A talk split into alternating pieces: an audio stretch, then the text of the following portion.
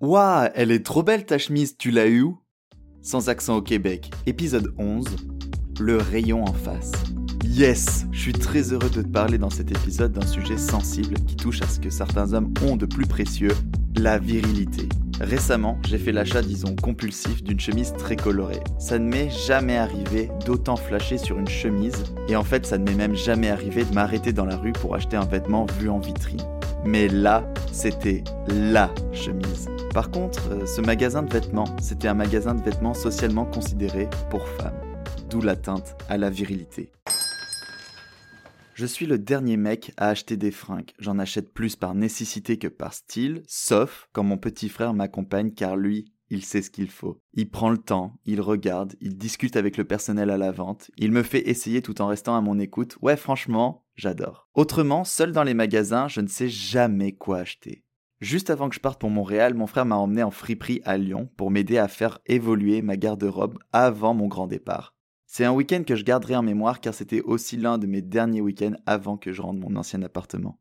Je suis content qu'on ait pris le temps de parcourir les rayons de 2-3 friperies car en prenant le temps comme mon frère le fait si bien, j'ai pu prendre conscience de ce qui me plaisait sincèrement. Et déjà l'année dernière, je lorgnais timidement les rayons de vêtements femmes. Quand bien même la distinction de genre n'est pas frappante dans les magasins de vêtements seconde main, j'ai toujours ressenti cette séparation avec le rayon en face. En face des rayons de vêtements aux couleurs globalement ternes ou fades, là-bas, j'ai commencé à voir des couleurs. Des couleurs vives, des textiles amples qui virevolteront au vent. Franchement, j'en ai marre des éternels gris, beige ou bleus de nos vêtements de mecs et de leurs coupes, toujours similaires. Puis le seul vêtement du rayon d'en face que j'ai osé approcher l'année dernière n'était pas à ma taille. C'était un haut très coloré, assez flottant, vraiment cool. Mon frère m'ayant remarqué, il m'avait encouragé à l'essayer. Mais vraiment, c'était trop petit pour moi. Peu importe, cette journée-là, j'ai quand même trouvé des vêtements originaux et colorés dans les rayons mecs, parce que oui, ça existe, mais c'est pas le plus commun. Et c'est à partir de ce jour que je me suis dit que je ne voulais plus que de ça, des couleurs.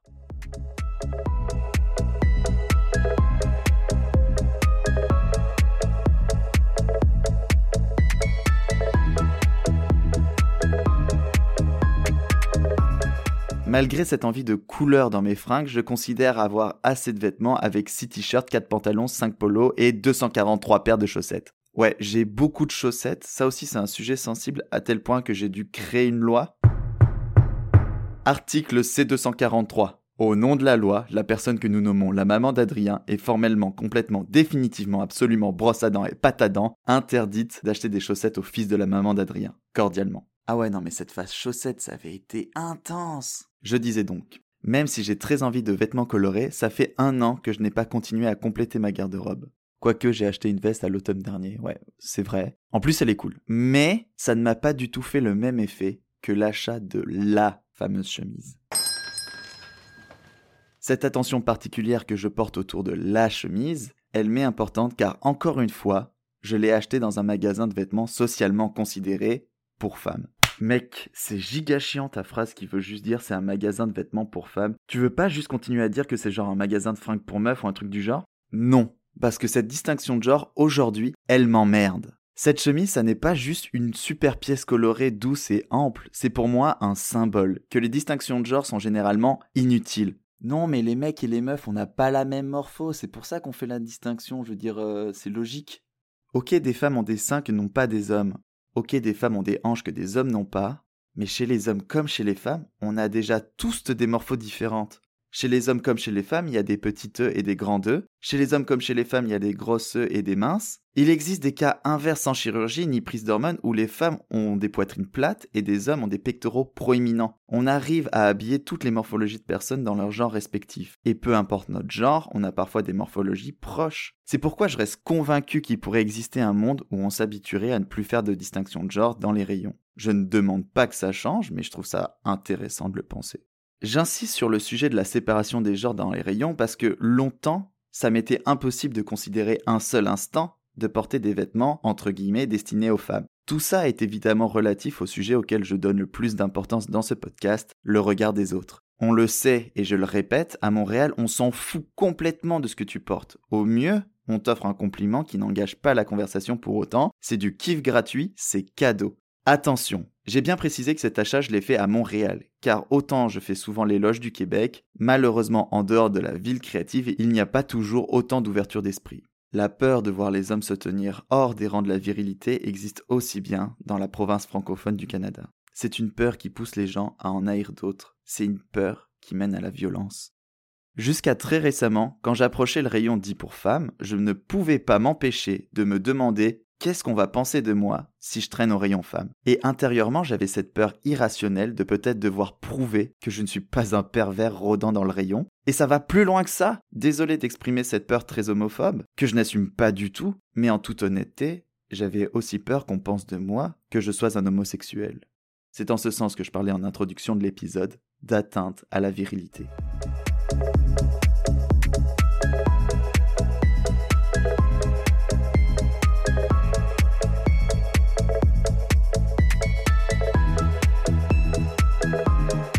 Soyons francs, en tant que mec, j'ai le sentiment que ma peur d'acheter des vêtements qui me plaisent au rayon dit pour femmes, c'est le reflet d'une misogynie, d'une homophobie et peut-être même transphobie intériorisée. En d'autres termes, ça veut dire que je ne porte pas de vêtements destinés aux femmes parce que je les trouve inférieurs aux hommes, parce que j'ai peur que ça affecte mon hétérosexualité, et je considère qu'une personne née homme doit s'habiller comme un homme et jamais autrement.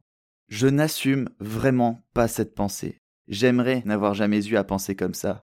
Je veux que ça change, j'agis pour mais il me semble important de libérer cette pensée pour comprendre. Quand tu as été éduqué à être un homme, adopter quoi que ce soit de genre féminin à ta façon d'être est une fragilité, c'est une faiblesse. C'est à mon sens la réalité de cette éducation d'homme viril. Et encore une fois, des hommes fervents défenseurs de la virilité pourraient te vouloir du mal pour ça. C'est aussi ça qui me fait peur.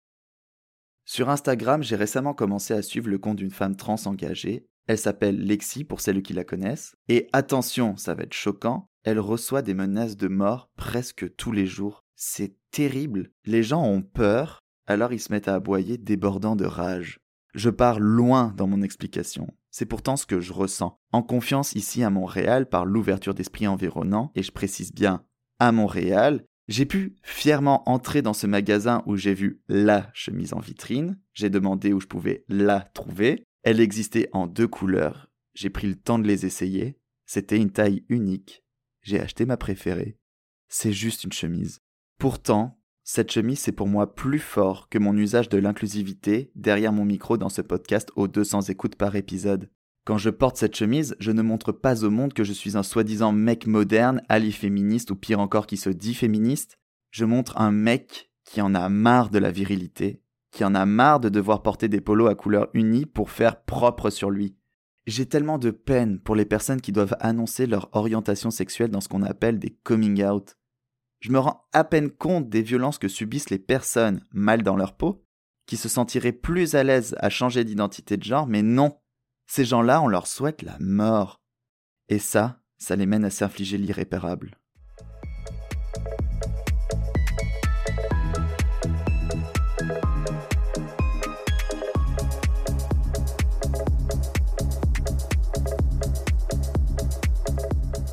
Je suis un homme, je parle d'homme.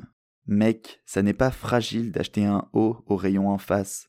Ça n'est pas non plus fragile d'acheter une jupe ou une robe. Mec, ça n'est pas fragile de pratiquer des activités dans des groupes de femmes. Tant que tes intentions sont bienveillantes, que tu t'amuses et que tu ris fort, tu n'as rien à prouver à personne. Ni ton orientation sexuelle, ni qui tu aimes. Mais mec, ne t'énerve pas. Ne rentre pas dans leur jeu. Petit, les parents t'ont trop souvent demandé qui est ton amoureuse dans le groupe de filles? Ado, les camarades t'ont demandé qui tu veux pécho? Tu as craqué. Tu as commencé à avoir peur d'elles parce qu'ils t'ont mis la pression de ouf. Laisse-les tomber, ces mecs. Va les retrouver, elles, tes amis. Tant pis si tu n'as pas d'amoureuse tout de suite.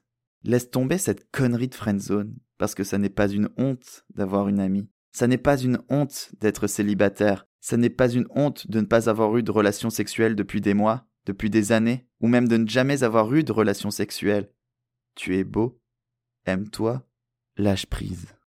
Le lâcher prise, c'est compliqué. La colère des hommes, c'est que de la pression mal gérée. De la pression qu'on se met entre nous, entre hommes virils, en s'oubliant en tant que personne, et en oubliant de considérer l'autre 50% de la population humaine en tant que personne, celle du rayon en face. C'était un épisode spécial intense qui me tenait à cœur, alors merci de m'avoir écouté. En France comme au Québec, on n'est pas des exemples d'inclusivité. Les ados sont durs entre eux, des adultes sont violents. Mais déjà, le fait de pouvoir me promener librement avec un style confondant les genres à Montréal, ça m'aide. En plus, j'ai reçu d'élogieux compliments ces derniers temps. Je n'ai pas toujours été le meilleur exemple de mec, mais on peut choisir d'être des hommes qui ne cherchent pas à dominer et qui laissent le monde vivre paisiblement. Peu importe leur choix. Tu viens d'écouter Sans accent au Québec, le podcast relatant mon expatriation à Montréal. Ah ouais, tu veux savoir à quoi ressemble la chemise? Bah ouais, l'audio c'est juste de l'audio quoi. Alors rends-toi sur mon Instagram adrien.barbochet. Tous les épisodes de Sans accent au Québec sont disponibles partout, ils s'écoutent, se réécoutent et se partagent. Fais vivre ce podcast en parlant de lui.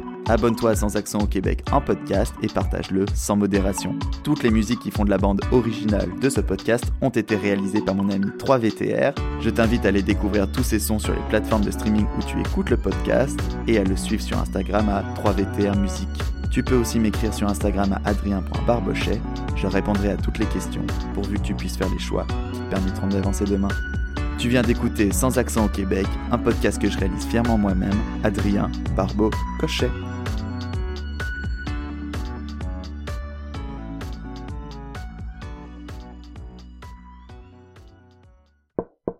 Ah, mais c'est ouvert.